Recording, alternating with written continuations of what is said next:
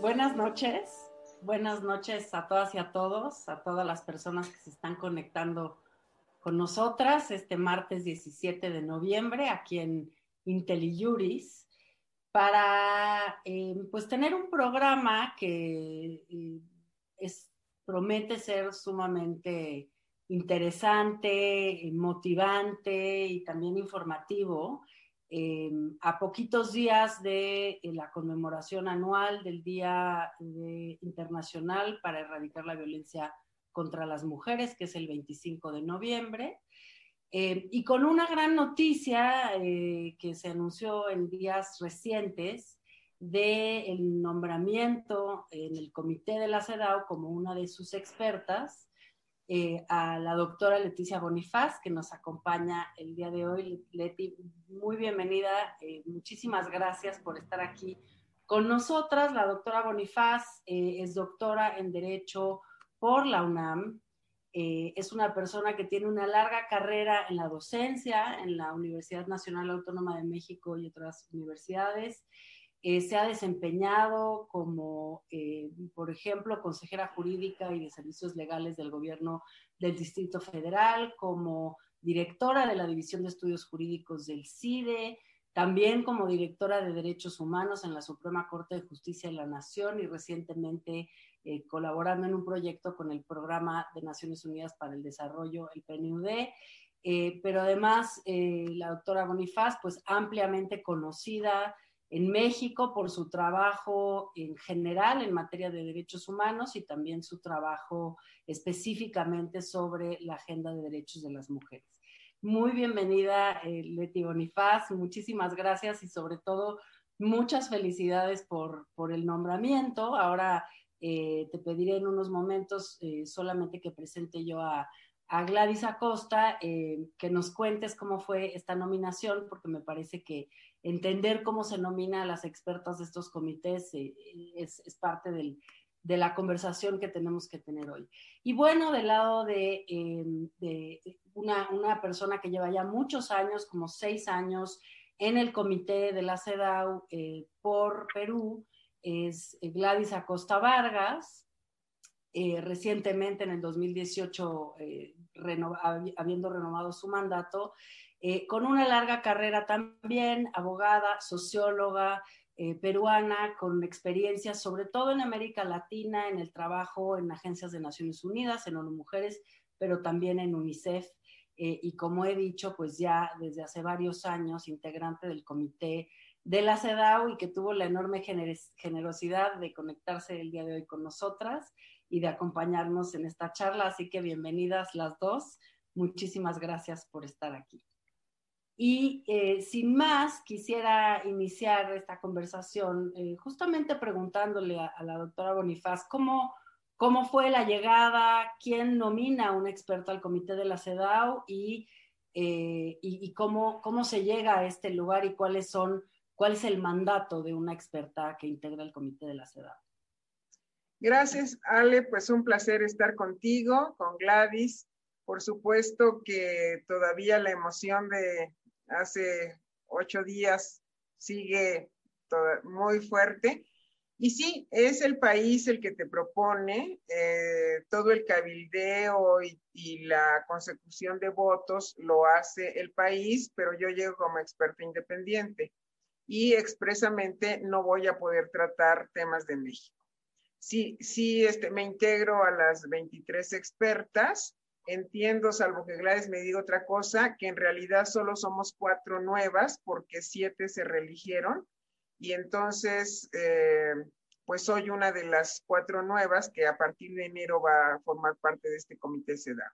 Y, Gladys, tú que llevas muchos años, cuéntanos un poco, eh, pues, ¿qué le espera a Leti, no? Eh, yo creo que muchas personas se preguntan, eh, pues, cómo funcionan los comités de los tratados, cuáles son sus funciones, pero bueno, de manera muy particular, cuál es el impacto que puede tener un comité en los países firmantes de la CEDAW y, y, eso, ¿no? ¿Cuál es la función sustantiva del comité frente a, frente a los distintos países?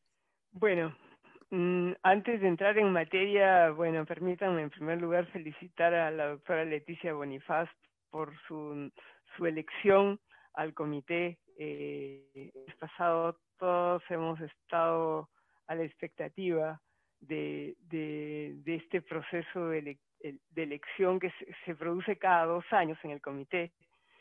Eh, para mí era muy importante eh, que ella fuera elegida porque estos dos últimos años yo he sido la única latinoamericana en el comité y la verdad que para un continente como América Latina eh, ser solamente una en el comité era demasiado poco. Entonces eh, cruzábamos los dedos en nuestra región, porque nuestra región es América Latina y el Caribe, conocida en, en, las Naciones Unidas como el GRULAC, el Grupo de, Latinoamérica y el Caribe. Y somos, entonces somos tres, éramos tres, todavía somos tres hasta diciembre, eh, dos caribeñas, ¿no? Marion Bessel de las Bahamas, eh, Roda de Trinidad y Tobago y yo de Perú. Entonces, eh, la verdad que la llegada de, Leticia Bonifaz para nosotros es realmente música para nuestros oídos. América Latina se fortalece, eh, el GRULAC se fortalece y creo que es muy, muy importante la presencia de México. Eh, la, experiencia que trae la doctora Bonifaz al comité es, es fundamental porque, y aquí ya voy a empezar a entrar en materia, ¿no? Este, este es un, un, órgano de tratado, es, es, un tratado de los más universales, si se puede decir, junto, digamos, junto a la Convención sobre los Derechos del Niño, son los más ratificados. Nuestra convención tiene 189 ratificaciones, la Convención del Niño tiene 192. Entonces son, entre ambos tratados prácticamente eh, cubrimos toda la población mundial, excepto los hombres mayores de 18 años. Así que eh, son, son ambas convenciones son, son una, digamos, una novedad convencional porque eh, la, después de la Declaración Universal, esta división entre derechos civiles y políticos por un lado y derechos económicos, sociales y culturales por el otro, eh, fue una división que correspondió, por supuesto, a la época de la Guerra Fría, pero que ya no tiene ningún sentido y que en el 79, cuando se adoptó, se aprobó en las Naciones Unidas la Convención sobre la Eliminación de todas las formas de discriminación contra la mujer, se reunió nuevamente estos, estos dos, dos niveles, digamos, de, de derechos que tienen que ser uno porque son indivisibles en realidad. Y entonces, una vez que los países ratifican, se comprometen a que este, este comité de expertas, eh, eh, digo de expertas aunque tenemos hombres también, pero somos mayoritariamente mujeres por ahora, eh, y este comité de expertas hace una revisión profunda de cómo cada uno de estos países que han ratificado cumplen con los mandatos de esta convención.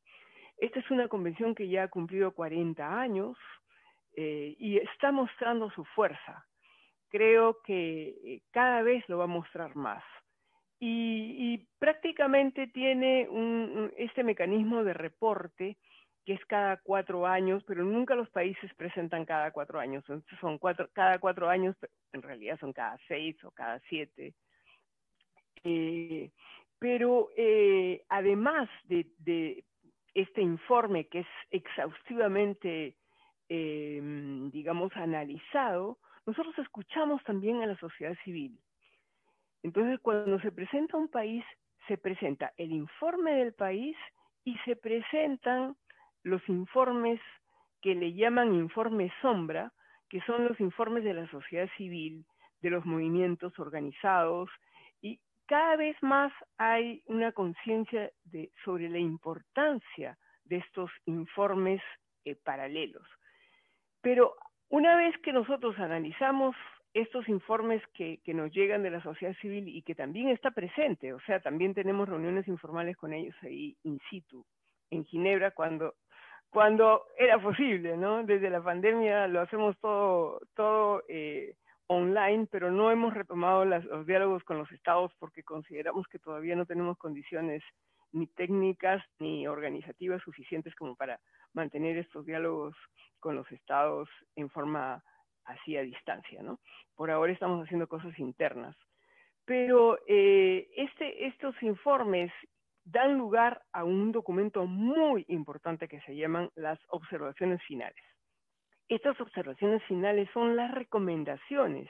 O sea, el comité le dice al país, estamos preocupados por esto, por esto y por esto, y estas son nuestras recomendaciones.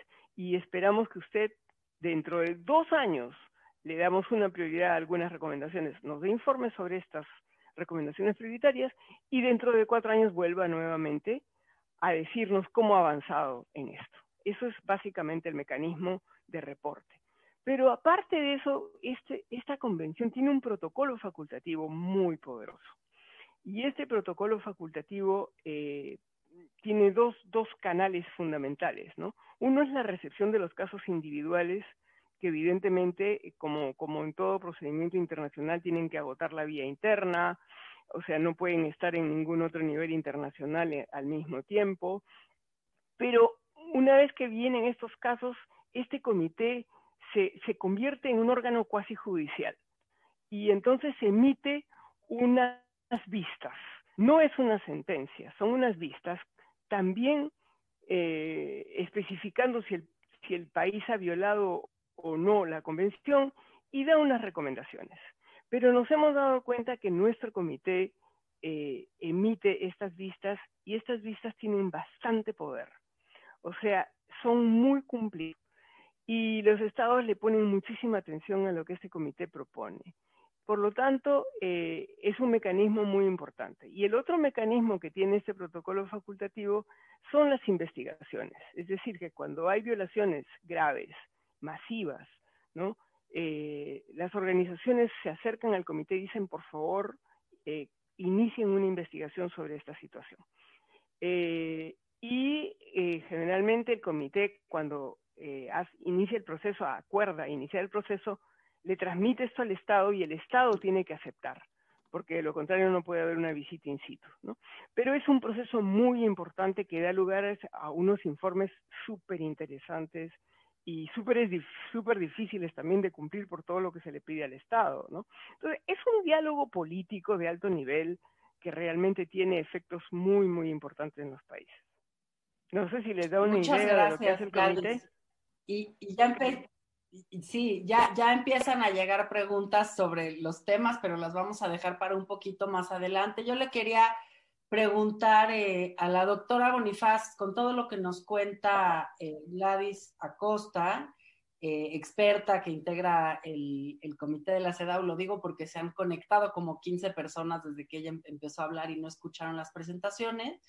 Em, yo, yo te quería preguntar, doctora Bonifaz, ¿qué, te mueve? O sea, tú has tenido puestos ejecutivos en, el gobierno de la Ciudad de la Ciudad de México, pero también más consultivos en la Suprema Corte. Has tenido una larga carrera docente y exposición a las temáticas de derechos humanos en su conjunto.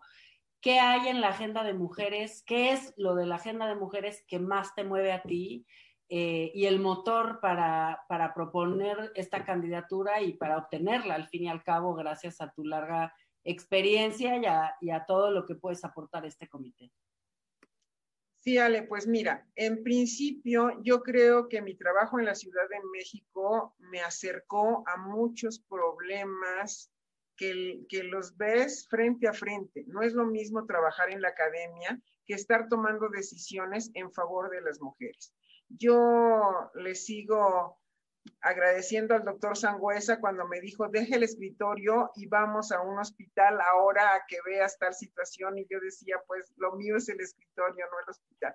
Pero bueno, y además, Ale, pues como sabes, soy chapaneca y crecí en un medio muy cercano a los pueblos indígenas de Chiapas.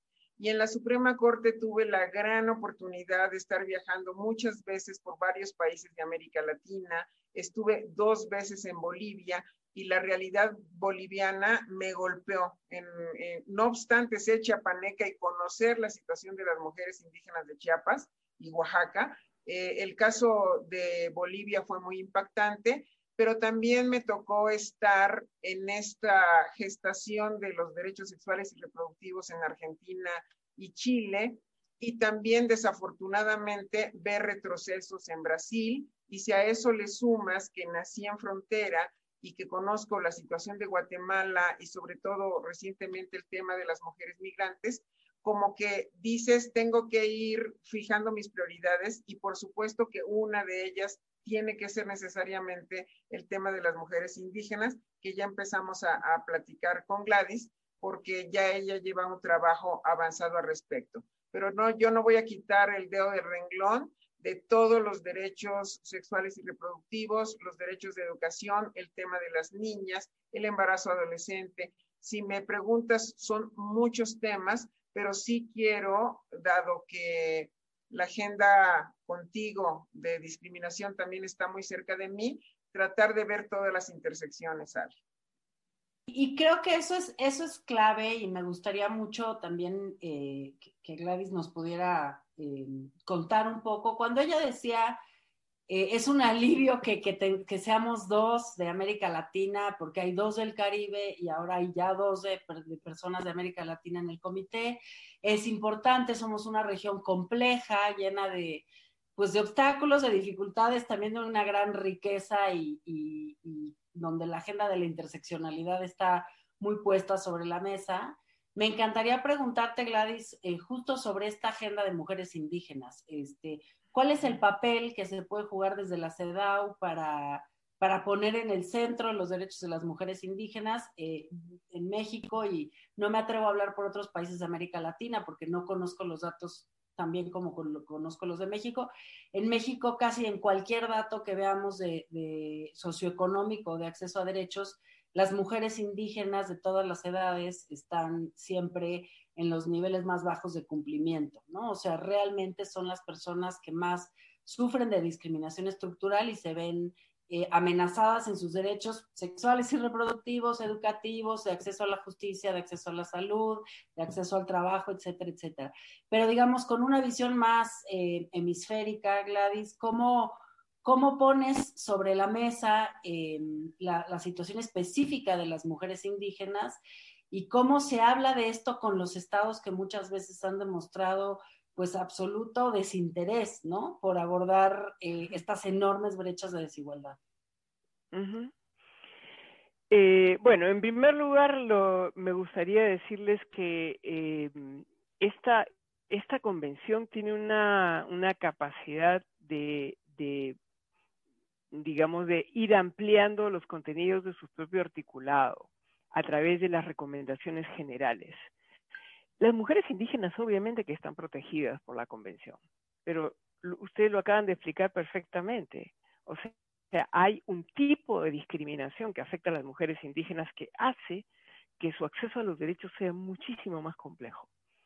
Y esa es la razón por la cual eh, ellas hace años ya vienen diciendo y mandando cartas al comité diciendo que necesitan que sean los derechos de las mujeres indígenas más claramente tratados por el comité. El comité en, los últimos años, sobre todo desde que yo estoy desde el 2015 y he observado que cuando hay un país que tiene población indígena, en general las mujeres indígenas se expresan, nos dicen y nosotros le hacemos recomendaciones al Estado al respecto. Pero las mujeres indígenas, sobre todo las organizadas, que son cada vez más. O sea, es realmente impresionante cómo en el mundo las mujeres indígenas se han organizado. Eh, y están reclamando al comité que haya una puntualización mayor sobre sus derechos específicos. Y eso es lo que en verdad pasa con un, con un tratado de derechos humanos, porque nosotros comenzamos en una generación sobre la discriminación contra las mujeres y tenemos que llegar a la particularidad, a la especificidad. Y las mujeres indígenas justamente lo que nos dicen es que ellas quieren una protección específica de sus derechos. Y por lo tanto, entonces hemos abierto este camino de las recomendaciones generales y va a comenzar la elaboración de una recomendación general sobre los derechos de las mujeres indígenas, que evidentemente es una lectura, eh, vamos a decir, eh, de los, del propio articulado de la Convención por los ojos de las mujeres indígenas. A diferencia de otras recomendaciones generales, el, comité ya tiene 37 recomendaciones generales. En 40 años ha formulado 37 recomendaciones generales. Las últimas, desde que yo llegué en 2015, han sido extraordinariamente buenas. El acceso a la justicia, en el, la número 35, 33 acceso a la justicia, la número 34 sobre mujeres rurales, la número 35 es una relectura, una adaptación y, puesta al día de la número 19 sobre violencia contra la mujer, el, la número 36 sobre educación, el derecho a la educación fundamental, la número 37 es sobre los, los, el cambio climático y los desastres naturales, y la número 38 acaba de aprobarse, es sobre el tráfico en, en circunstancias del, de la migración global. Todos temas claves. Pues la, la que sigue va a ser la de, la de las mujeres indígenas. Entonces, es un reto enorme, pero la diferencia principal es que en muchas de las otras es el mundo académico el que trae el conocimiento sistematizado. Aquí son las propias mujeres indígenas organizadas que nos están diciendo cómo quieren que se protejan sus derechos. Y yo creo que esto hace la gran diferencia. ¿no? Nosotros hemos abierto unas compuertas para escucharlas. Y las estamos escuchando y nos están diciendo cómo quieren que se interprete la discriminación, cómo es la discriminación contra una mujer indígena, cómo viven su derecho a la salud, cómo viven su derecho a la educación, cuáles son las trabas que encuentran en un mundo racista, eh, en un mundo que no ha superado el trauma de la colonización, que todavía tenemos esa herida abierta, eh, en un mundo que, que, permanentemente discrimina y les da segundos lugares, ¿no? El mundo del trabajo, o sea, todo lo que la convención trata pero visto desde los ojos de las mujeres indígenas, con un proceso muy autónomo de consultas entre ellas y que luego se va a comenzar el proceso, digamos, formal de, elaboración de esa recomendación, que también incluye consultas de tipo regional eh, amplias, ¿no? Entonces, yo lo encuentro, encuentro que, que, que Leticia llegue en el momento preciso. O sea, eh, se, se, está, se ha formado ya un grupo de trabajo sobre esto y que va a comenzar justamente en, enero del 2021. Así que yo calculo que en dos años vamos a tener una recomendación general sobre los derechos de las mujeres indígenas muy solvente y, y que va a reflejar verdaderamente lo que las mujeres indígenas requieren, no porque sus derechos, derechos no existan, requieren para seguir luchando y para seguir transformando la sociedad, porque ellas mm. lo que no quieren es ser, ser unos apéndices vulnerables, como dicen, ¿no? O sea, no quieren ser vistas desde un espacio de vulnerabilidad, quieren ser unas actoras y la verdad que tienen mucho que decir, porque nosotros tenemos que aprender muchas cosas de ellas. Entonces, creo que va a ser algo realmente muy, muy gratificante pensar esta, esta, esta forma de proteger activamente los derechos de las mujeres indígenas, que es una forma de aportarle a la humanidad algo que realmente yo creo hoy más que nunca, y esta pandemia nos lo recuerda, la humanidad lo necesita, ¿no? Es un saber extraordinario que traen las mujeres indígenas y que puede modificar formas políticas, formas eh, de, de, de actuar del Estado, o sea, tiene que tener un impacto importante. Sí, de acuerdo, Gladys. Y creo que este abordaje de parte del comité de la CEDAW es, es muy interesante porque en, el lenguaje, a veces en el lenguaje de, de tratar de señalar la discriminación, también se, se hace a veces, eh, se toman decisiones o se pone en boca de los grupos que están en situación de discriminación eh, ciertas reivindicaciones que no son suyas o ciertas soluciones que no se adaptan realmente a lo que estos grupos quieren. Y yo creo que las mujeres indígenas defensoras de la tierra en México han demostrado a lo largo de los años este poder que dices, este poder de influencia, este poder de aportar soluciones, este poder de enseñarle al mundo otras maneras de, gobernar, otras maneras de distribuir la riqueza, otras maneras de abordar las problemáticas. Y será muy emocionante para todas y para todos en este continente en particular tan atravesado por el racismo, además del machismo, por supuesto, escuchar sus voces. Y, sobre uno de los temas que son también de los temas principales de las mujeres indígenas, pero no solo, y ahí hay varias intersecciones interesantes, me gustaría, doctora Bonifaz, preguntarte. Em, sobre el tema que mencionaste de derechos sexuales y reproductivos y, y un poco como esta agenda de desencuentro entre posturas, eh, incluso ya ahora en clave de, política, de la política electoral, eh, pues los discursos antiderechos, ¿no? Y cómo lees tú en América Latina, en el mundo, eh, pues el crecimiento del discurso antiderechos es, es reflejo, como dicen algunas personas, de que hay todavía muchísima resistencia y no estamos listas para tomar las medidas que hay que tomar o es que justamente porque estamos listas y porque estamos ya ahí, hay una reacción eh, conservadora en contra de las mujeres, en contra de sus derechos? Yo, yo creo lo segundo, Ale. Yo creo que esta reacción se da porque la agenda nuestra ha avanzado y ha avanzado no solo con paso muy firme, sino definitivo.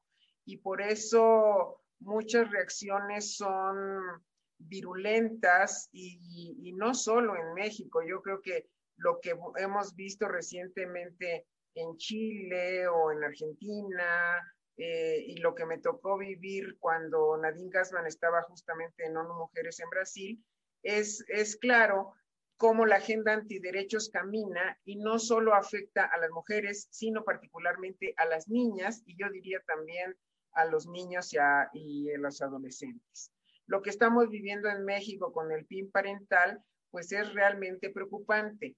¿Y cómo te explicas que cuando en México se estuvo trabajando la Ley General de Derechos de Niñas, Niñas y Adolescentes, todos los artículos pasaron bien, excepto cuando tratas el tema de educación sexual.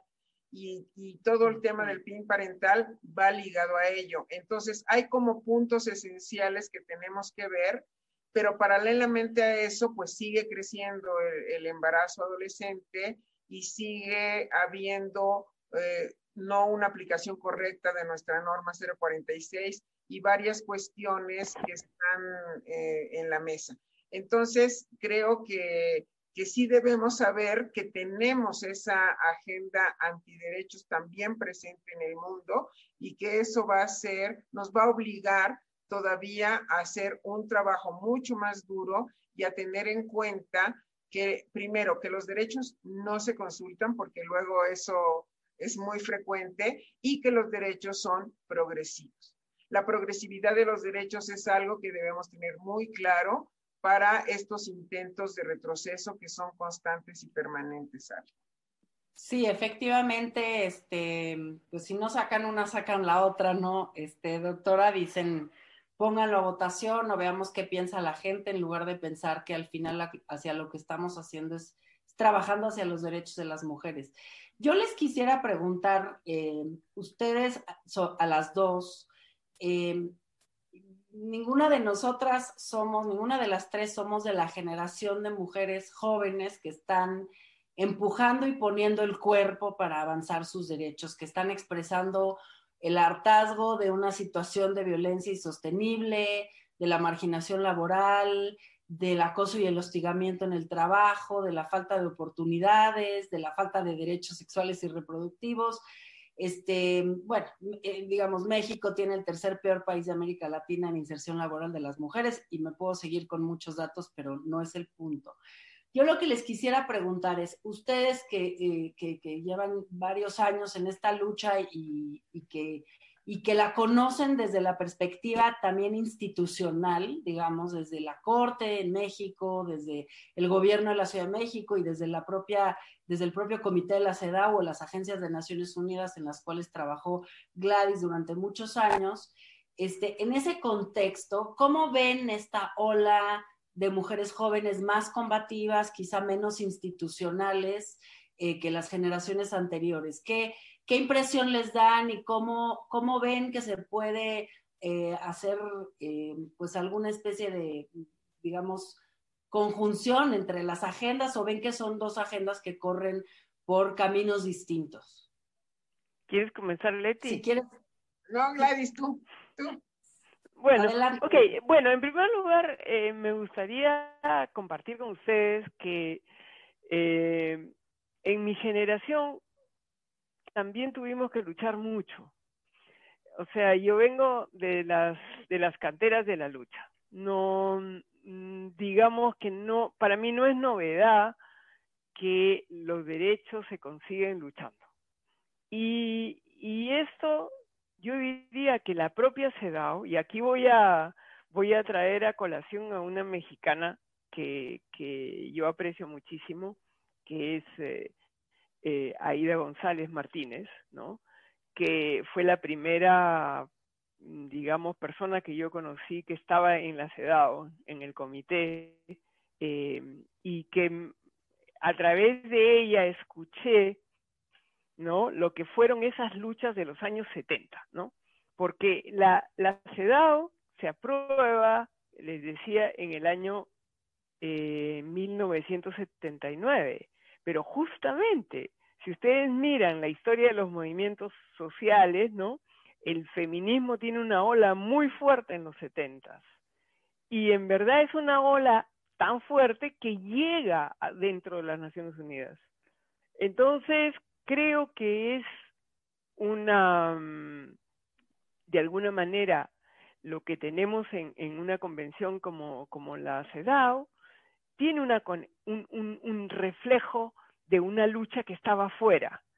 Y las mujeres, hubo una especie de alianza de feminismos de afuera y feminismos adentro de la ONU. O sea, un movimiento que se metió un poco desde, desde las calles, eh, en la vida profesional, académica, las universidades, eh, los centros de trabajo, los estados con, funcionarias mujeres que se cuenta que había que hacer más cosas y de ahí se mete a la ONU una ola imparable que termina en la Conferencia Mundial de Beijing, que fue algo extraordinario. Eso es producto de movimientos.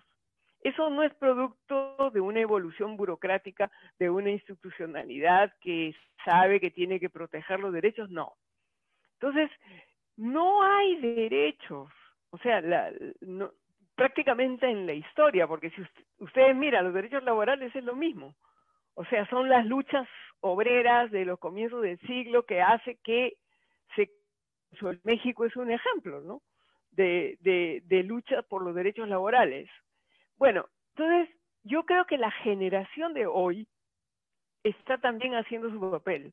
O sea, está luchando, los retos son enormes, ¿no? Porque todo lo que nosotros hemos alcanzado de alguna manera en nuestra generación, yo diría que todavía está en el ámbito de la formalidad, todavía no está en la realidad. O sea, todavía hemos, a mí cuando me preguntan, ¿cuáles son los grandes logros en América Latina? Yo tengo que reconocer que evidentemente la, normatividad ha cambiado.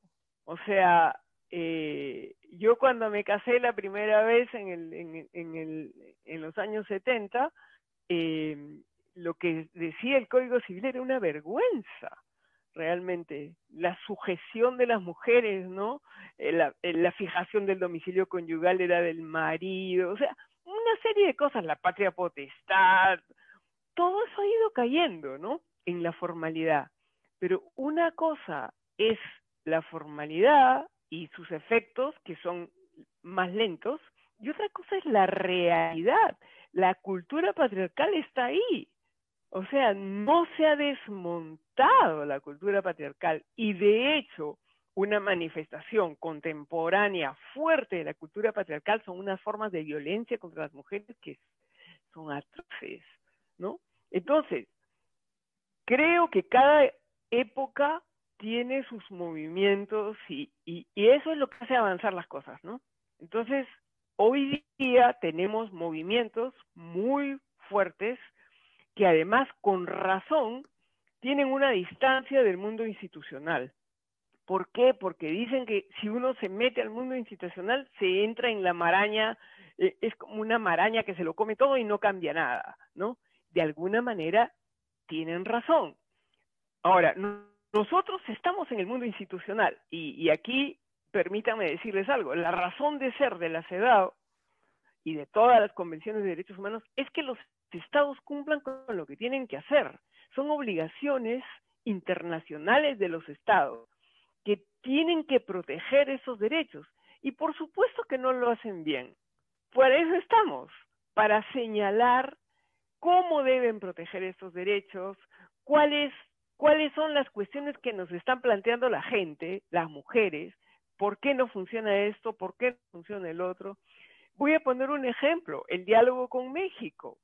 México, cuando, cuando se, se, presentó ante el comité, realmente es impresionante lo que tiene México como un aparato, digamos, institucional, con un conjunto de leyes súper avanzadas, ¿no? Muy detalladas, y sin embargo, tiene una realidad lacerante para las mujeres.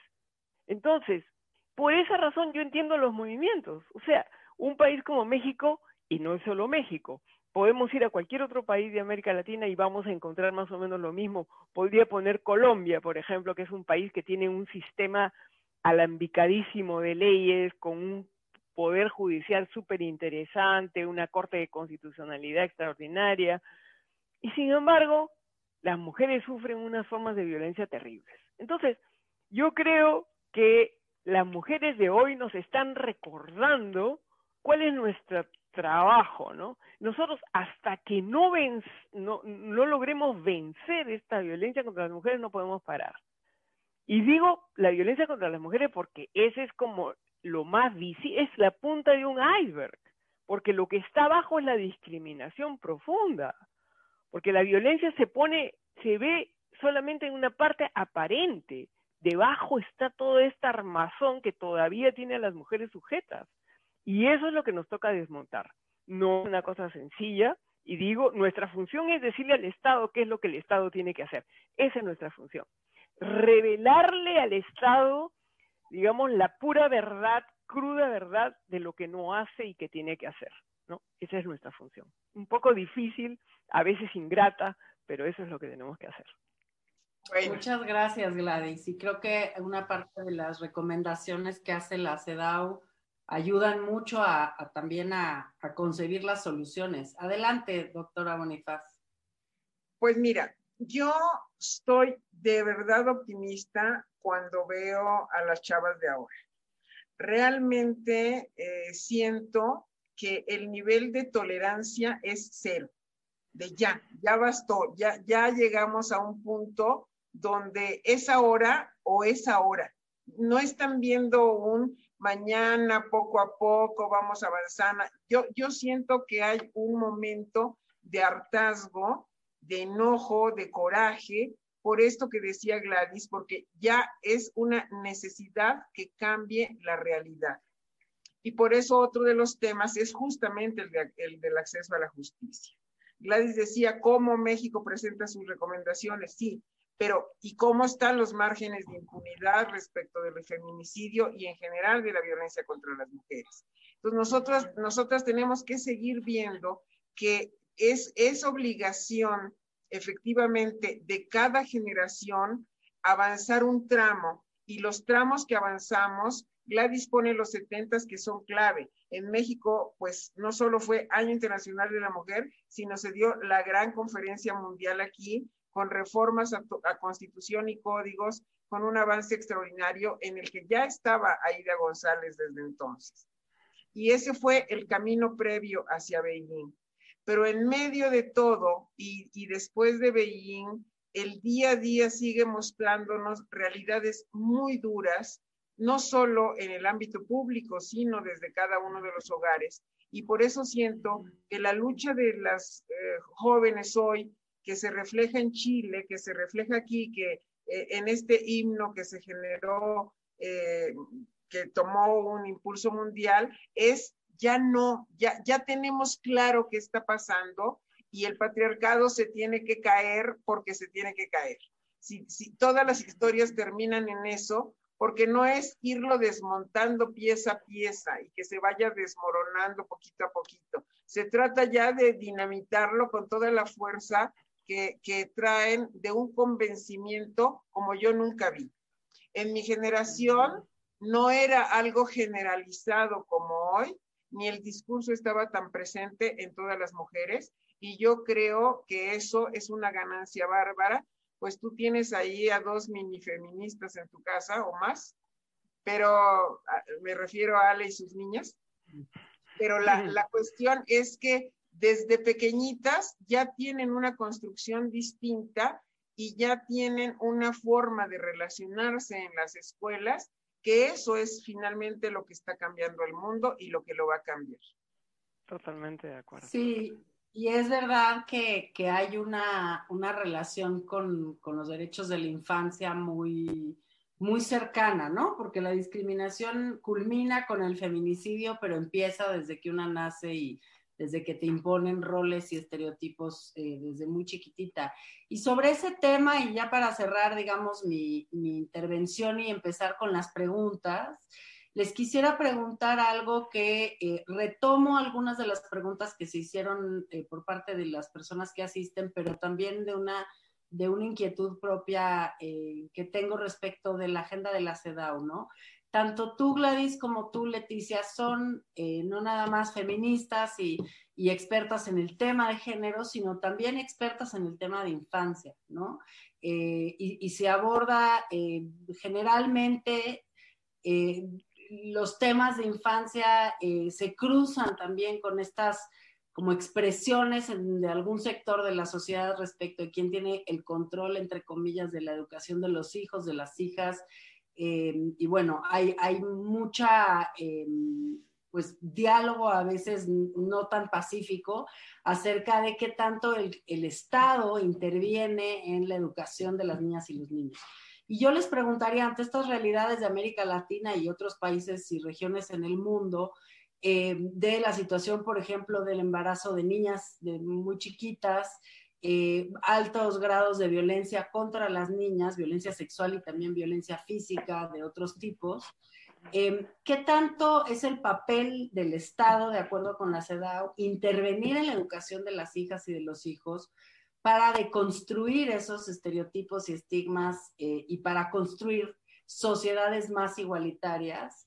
Eh, y, y, cómo recibe esto la sociedad civil en los distintos países, sobre todo con la enorme diversidad que, que hay en cada uno de ellos, ¿no? No sé, Leticia, si quieres empezar tú. Estaba, estaba leyendo el chat y me distraje pero por eso le pediría a Gladys que continuara y ahorita ya, ya tengo elegido una pregunta que voy a contestar. Por favor, Gladys, perdón. No, no, no hay problema. Eh, mira, eh, creo que definitivamente la socialización comienza en el útero. O sea, de verdad, eh, la, vida de las mujeres y la vida de los niños está absolutamente articulada y es un error, digamos, pensar que se puede eh, como diseccionar, ¿no? Y decir, bueno, vamos a tratar a los niños, ¿no? Y los derechos de los niños por un lado y aquí los derechos de las mujeres por el otro. Yo creo que están absolutamente imbricados y por eso a mí me gusta mucho eh, trabajar con las dos convenciones, ¿no? Y yo tengo aquí como mi Biblia, ¿no? Entonces tengo la Declaración Universal, la Convención sobre los Derechos del Niño, la Convención sobre la Eliminación de todas las formas de discriminación contra la mujer y la Convención Interamericana para prevenir, sancionar y erradicar la violencia contra la mujer. Esta es mi Biblia, ¿no? Y creo que los, derechos se tienen que interconectar totalmente. No hay manera de educar a los niños eh, en la libertad, eh, en la protección de sus derechos, si las mujeres no los tienen, las madres no los tienen, y las mujeres en general no los tienen, porque las mujeres somos unas cuidadoras, y lo digo en el mejor sentido de la palabra. Yo creo que eh, acá no se trata de, de decir, ah, no, las mujeres ya no vamos a cuidar más que cuiden los hombres. No estamos diciendo eso. Estamos diciendo que las tareas del cuidado las queremos compartir. No estamos diciendo que no queremos hacer las tareas del cuidado. Pero nosotros somos unas cuidadoras, hemos aprendido a cuidar, ¿no? Y queremos compartir las tareas del cuidado, porque es en las tareas del cuidado donde realmente se potencia la humanidad. O sea, si nosotros no garantizamos los derechos de las mujeres, no podemos garantizar, ¿no? Una humanidad que crezca en libertad, que crezca para desarrollar sus potencialidades como queremos que crezcan las niñas y los niños. ¿Y qué es lo que tenemos? Entonces, tenemos unas mujeres oprimidas que evidentemente transmiten eso a sus hijos y a sus hijas. Entonces, a veces se produce la rebeldía que por suerte existe y que entonces rompe la cadena, ¿no? Rompe la cadena de la opresión que, que es como eso que se llama la, rebeldía intergeneracional, ¿no? Que es extraordinaria también, ¿no? Y, y al mismo tiempo es, es como la, la, es la ruptura de, la, de esta cadena intergeneracional y al mismo tiempo es la revaloración de las luchas que han habido antes. O sea, es muy interesante lo que pasa en el mundo intergeneracional y creo que le debemos poner mucho más atención y por eso estas dos convenciones están tan imbricadas, tan articuladas y que no hay destino posible, ¿no? Para proteger a las niñas del embarazo adolescente, evidentemente que hay que fortalecer a las madres, porque una de las cosas que, las razones por las cuales muchas veces las niñas se embarazan es porque ese vínculo no es un vínculo suficientemente fuerte y las madres no ejercen, ¿no? su capacidad de proteger a las hijas como debieran, porque ellas mismas no han sido protegidas, porque ellas mismas están en una situación de terrible vulnerabilidad. Entonces, creo que ah, si nosotros evidentemente queremos erradicar el embarazo adolescente, tenemos que comenzar por las madres. O sea, acá es proteger a la hija y proteger a la madre y hacer que la madre se desarrolle y la madre se vuelva un factor de protección de su propia hija. O sea, hay, un, hay unos elementos muy dinámicos entre los derechos de las mujeres que, digamos, que son las madres, ¿no? Y los derechos de las niñas que todavía eh, no han salido del cascarón, ¿no? Y que justamente la violencia las pone en la vida de una forma tan abrupta y tan violenta y tan eh, deshumanizante, ¿no? Porque no, no, cuando uno escucha los, los, los relatos de las niñas violadas, uno dice, pero ¿cómo puede ser que la humanidad produzca eso? Pero sí, pues la humanidad produce eso porque la, es tan fuerte la ley del patriarcado con los hombres, es tan fuerte, y aquí sí voy a eh, eh, tomar un poco los argumentos de esta colega argentina Rita Segato, que dice que los primeros, los primeros, los primeros que sufren los efectos del patriarcado son los hombres, ¿no?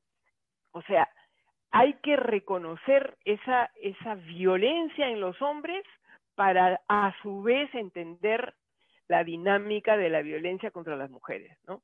Porque no es posible solamente mirar qué pasa con las mujeres. Nosotros en nuestro mandato en la convención vemos qué pasa con las mujeres, pero no tenemos el mandato de ver qué pasa con los hombres.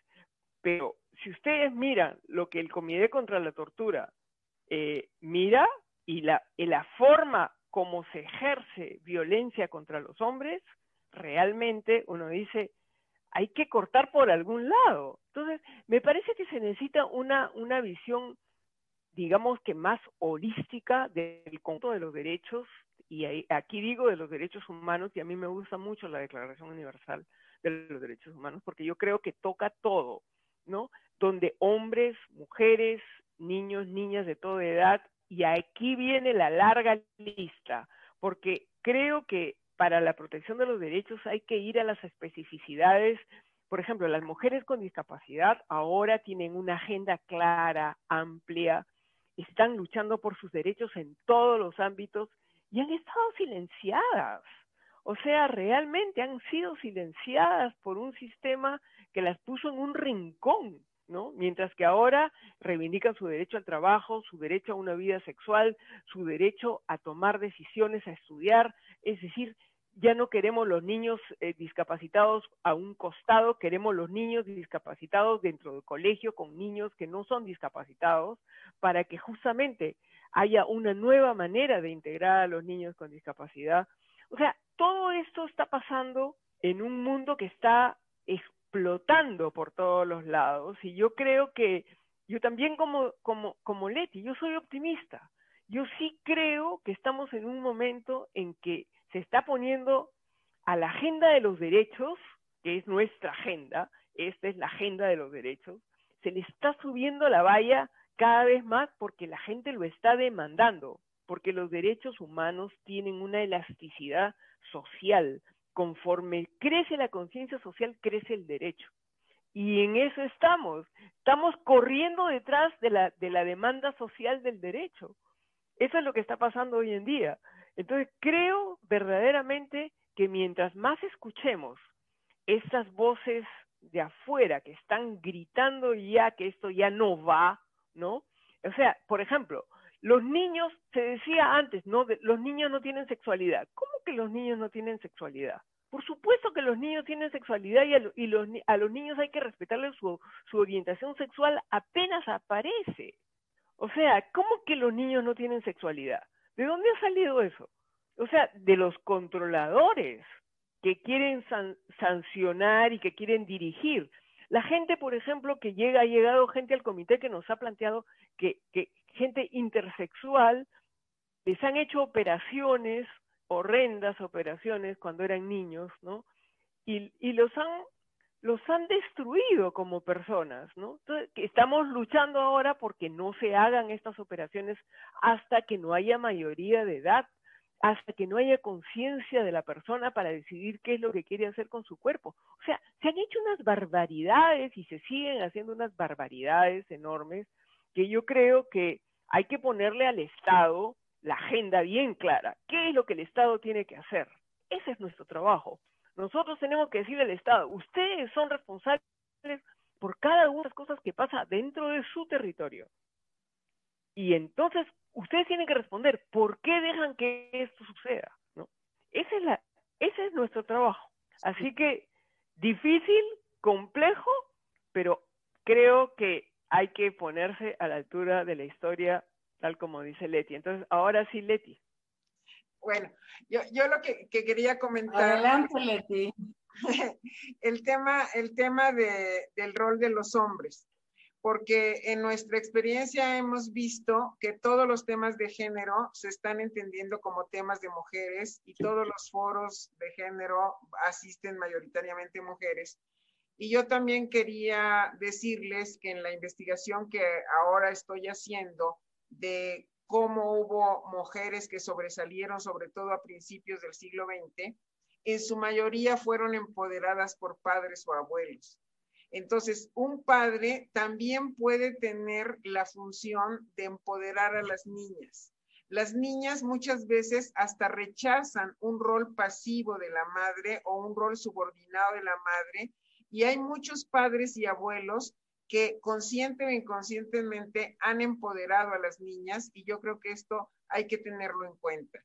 Y bueno, hace rato me distraje porque hay una confusión en cuanto a que si el machismo es si el machismo es negativo, ¿por qué el feminismo es positivo? Como si machismo y feminismo estuvieran opuestos, cuando en realidad el feminismo pues esta es esta lucha por los derechos de las mujeres contra todas las formas de opresión que han estado básicamente fomentadas por el machismo. Yo creo que hay muchos artículos que se pueden revisar para ver por qué no es el feminismo no es lo opuesto al machismo y cómo el feminismo pues fue una palabra a, la que se le dio un sentido negativo, pero que no lo tiene. Generacionalmente, hoy muchas chicas jóvenes van a decir orgullosamente soy feminista y en otros tiempos soy feminista tenía el problema de decir si, digo que soy feminista, entonces, y ahí caerían todos los estereotipos y todas las, situaciones negativas que, ya conocemos, Al. Muchas gracias, Leti. Déjenme, déjenme hacerles a cada una dos preguntas de las que están llegando en el chat. Algunas ya se respondieron y creo que eh, estará satisfecha la audiencia con, con las muy amplias respuestas.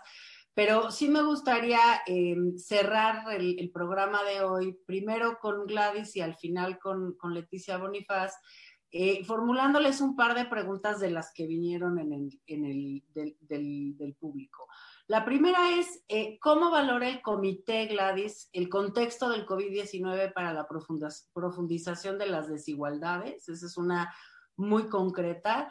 Y la otra que también hacen es eh, cómo funcionan los informes sombra, tienen las mismas características que los informes de los estados, este, cómo, cómo tiene acceso la sociedad civil y es problemático, por ejemplo, que la sociedad civil escriba un informe sombra que no sea en inglés, ¿no? Preguntan eh, también un par de personas sobre este tema más técnico del, comité.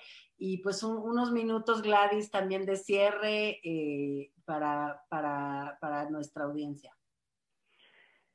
Bueno, en primer lugar, eh, sobre el COVID-19, bueno, le, me gustaría que revisen en, en, en, la web del, del comité CEDAW, hay una, una posición una, que ha tomado el, el comité sobre cómo deben los estados eh, responder a estas vulnerabilidades que, las, que han planteado las mujeres sobre el COVID.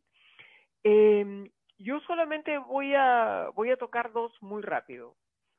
Una es que eh, el COVID-19 ha puesto sobre el tapete que las desigualdades que existían antes se profundizan con una epidemia de esta naturaleza. Esa es una cosa que incluye a las desigualdades de género. O sea, no retroceden, se profundizan. Esa es una. Lo segundo es que esta misma epidemia ha puesto sobre el tapete que el cuidado es lo primordial y que si no se hace una valoración adecuada de la tarea del cuidado, que es el cuidado en términos prácticos, además, 80% de los trabajadores de salud son mujeres. O sea, sobre, el, sobre los hombros de las mujeres se ha cargado esta, esta epidemia. Y en general, la, la necesidad de, de, la humanidad en este momento es de este cuidado que ha sido también dejado a las mujeres y las mujeres han cargado con esta responsabilidad del cuidado sin remuneración. O sea, lo que más tenemos en la vida de las mujeres es un trabajo del cuidado sin reconocimiento, ni social ni económico.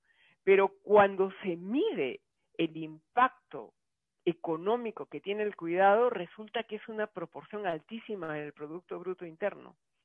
Y las encuestas, ustedes no me van a dejar mentir, porque en México tienen un instituto de estadísticas extraordinario que ha medido también el impacto del cuidado.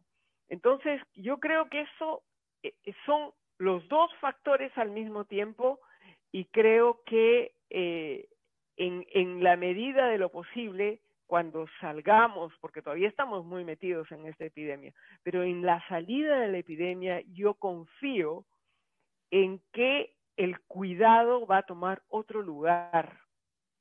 A tal punto que he escuchado en reuniones con las mujeres chilenas, por ejemplo, que están pensando que el cuidado tiene que estar en la constitución como un principio fundamental del funcionamiento de la sociedad.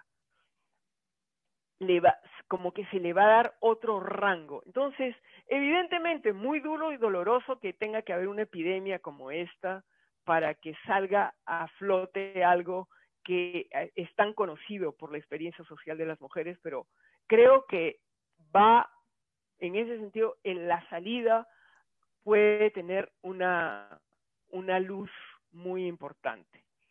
Respecto de la sociedad civil y el comité.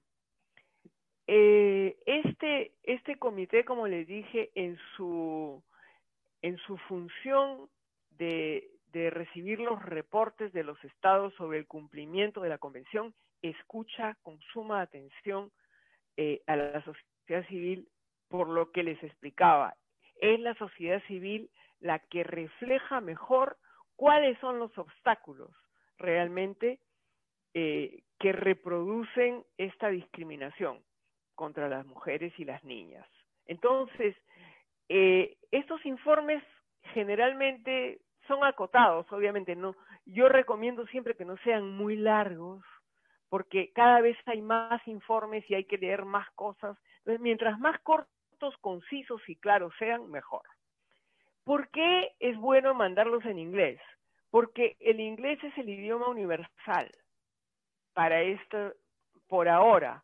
No porque sea eh, del origen anglosajón, sino que se ha convertido en eso, pues es como una, es como el idioma que, que se maneja mejor en el mundo.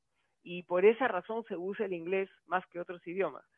Y quiero decirles que eh, este comité son 23 personas y de estas 23 personas ahora como vamos a ser cuatro latinoamericanas, pero imagínense la variedad de nacionalidades que hay en el comité. Entonces, cuando un, un, informe está solamente en español, evidentemente las que hablamos español nos encargamos de que el comité reciba la, digamos, el mensaje que ha venido en español.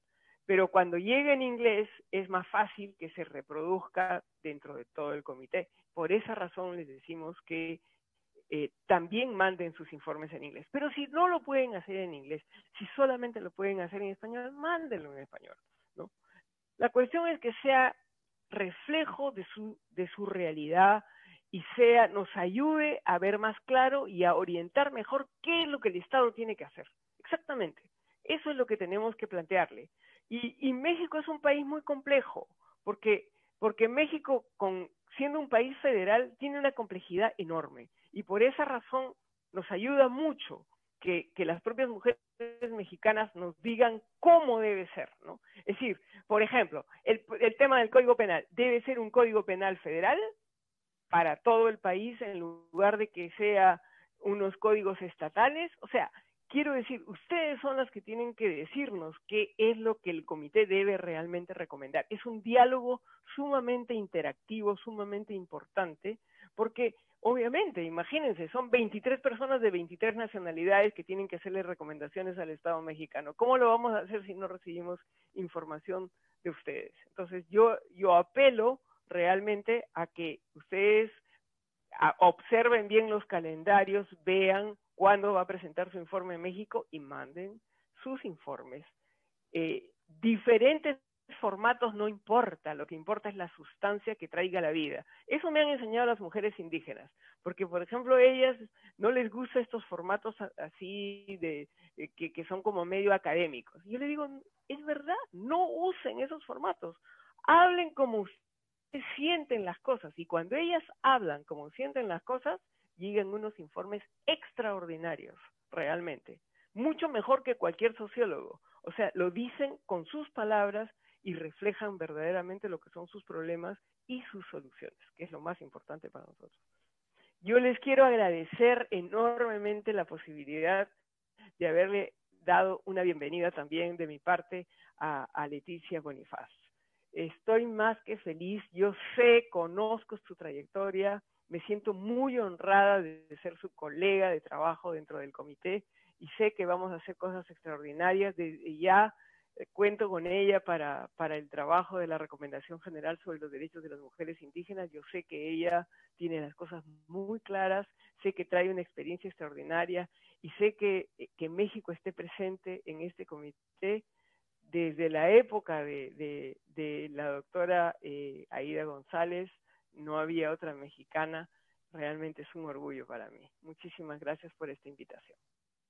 Muchísimas gracias, Gladys, y, muchísimas gracias por conectarte y por, y por llevar también tantos años en esa lucha y al seno del comité generando estas recomendaciones que son centrales para comprender la parte más programática de los derechos y cómo se tienen que concretar.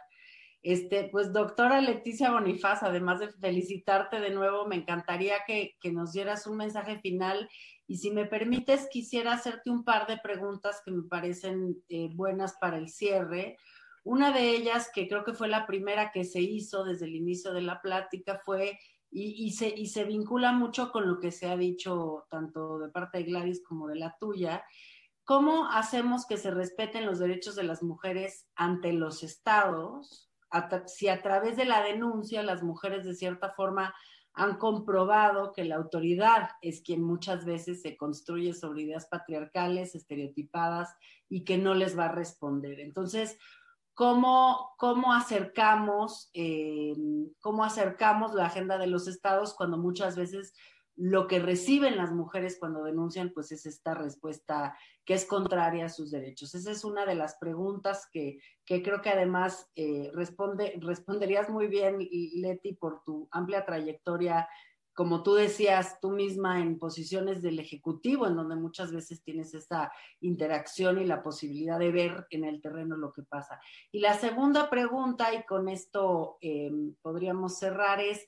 Eh, preguntan en general, ¿no? ¿Cuál es, un poco ya lo contestaste, pero, pero quizá retomar, cuáles son los principales retos en las formas de discriminación hacia niñas y mujeres en los próximos años? O dicho de otra manera, eh, Leti Bonifaz, eh, ¿qué, te veremos empujar en el seno del Comité de la CEDAW?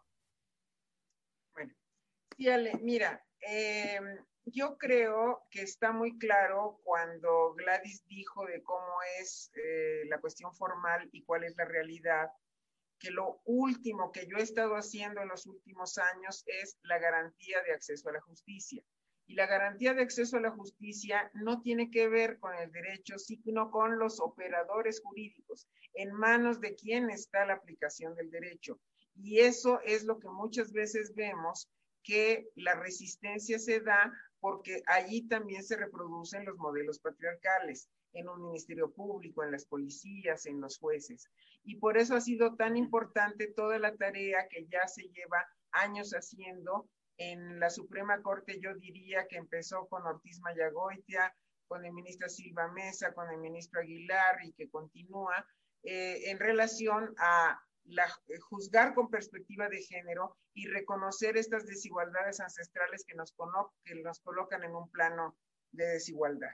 Entonces, el, el tema del acceso a la justicia no hay que menospreciarlo porque es la vía para hacer exigibles los derechos. Ya Gladys había dicho que se separan los derechos civiles y políticos de los derechos económicos, sociales y culturales, pero la Corte de México se ha pronunciado muchas veces ya sobre la exigibilidad de estos derechos y no una idea que ya quedó atrás de que eran más bien derechos programáticos. Todos los derechos están allí para ser, eh, para que se puedan hacer cumplir y tenemos ya muchos ejemplos de exigibilidad de los DESCA.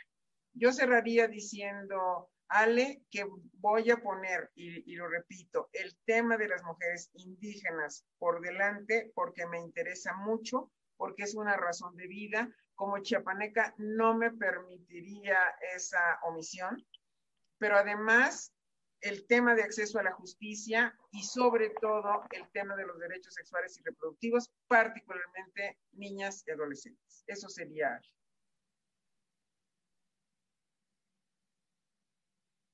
Pues muchísimas gracias a las dos, muchísimas gracias a IntelliJuris por convocarnos este 17 de noviembre a hablar sobre derechos de las mujeres, la agenda global, el organismo de Naciones Unidas eh, a través de la convención, el comité de la convención para eliminar la discriminación contra las mujeres. Eh, hemos tenido una muy buena presencia, más de 120 personas que se han mantenido conectadas, interesadas y haciendo muchísimas preguntas, lamento aquellas que no se pudieron retomar, pero creo que queda claro a través de también las participaciones del público mucha inquietud acerca del tema de derechos sexuales y reproductivos y también muchas preguntas en concreto de cómo la sociedad civil se puede acercar al comité. Así que ahí quedan un par de temas que, que podríamos retomar en una edición futura. Muchas gracias al personal técnico y que organiza estos encuentros y muy buenas noches a todas y a todos.